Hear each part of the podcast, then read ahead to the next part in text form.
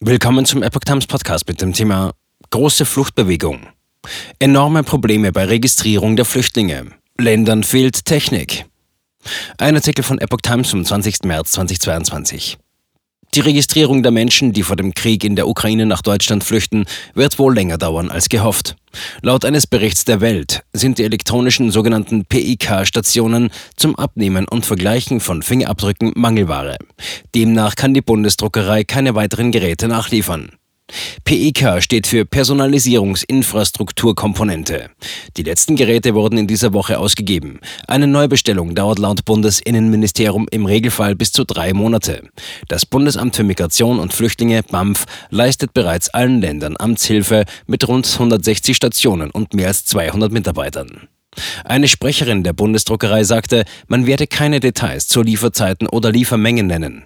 Bayerns Innenminister Joachim Herrmann sagte, es ist wichtig, dass durch erkennungsdienstliche Maßnahmen die Identifizierbarkeit der ankommenden Personen sichergestellt wird.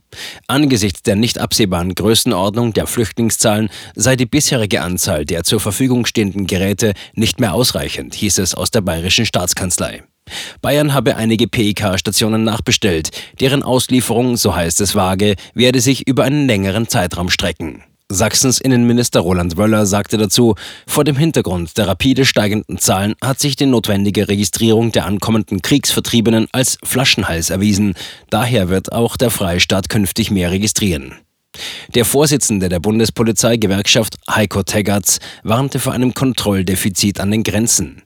Die Schleierfahndung im östlichen Grenzraum ist aktuell de facto ausgesetzt, weil fast alle Polizeikräfte in den sieben Registrierungsstationen für die Ukraine-Flüchtlinge gebunden sind. Laut Taggart sind Kollegen vor Ort vereinzelt Personen mit ukrainischen Studentenaufenthaltstiteln aufgefallen, die aber weder ukrainisch noch russisch oder englisch sprechen konnten. Auch Ex-Bundesinnenminister Otto Schily forderte bessere Kontrollen. Wir sollten weiterhin proaktiv Flüchtlinge aus Polen herholen und sie hier unkompliziert arbeiten und studieren lassen oder mit Sozialleistungen versorgen.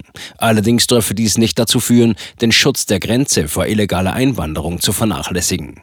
Großzügige Flüchtlingsaufnahme und Grenzschutz seien sehr gut miteinander vereinbar, so Chile.